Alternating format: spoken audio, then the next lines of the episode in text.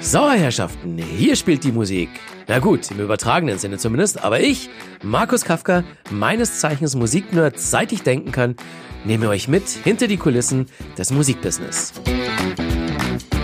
Heute habe ich einen langjährigen Weggefährten aus meinen Musik-TV-Zeiten zu Gast, Elmar Gieglinger. Da wurde da gerade eine Tüte gebaut, da wurde da gerade einer geraucht, da wurde da gerade ein bisschen Pulver gehackt. Und dann habe ich, glaube ich, relativ lautstark ähm, kundgetan, dass wenn ich noch einen von euch vor 18 Uhr mit Drogen erwische, ja. dass es dann echt Ärger gibt.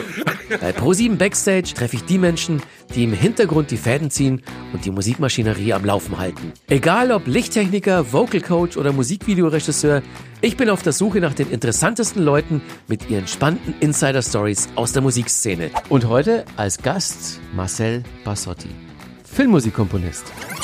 Einer, der es geschafft hat, ist, äh, bei dem warst du auch kurz in der Lehre, ist Harold Faltermeier, ne? Bei Harold war immer Party, weißt du? Ah, da waren ja von Jennifer Rush bis, äh, bis von den Beatles bis, da waren ja immer alle ständig anwesend und äh, durften immer auf seiner hauseigenen Metzgerei sein.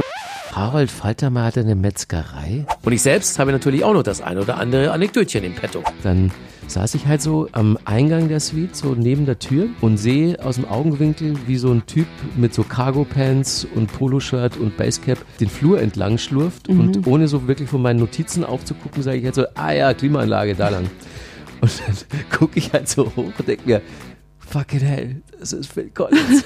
also, nicht verpassen, Pro7 Backstage ab dem 8. November 2019, überall, wo es Podcasts gibt.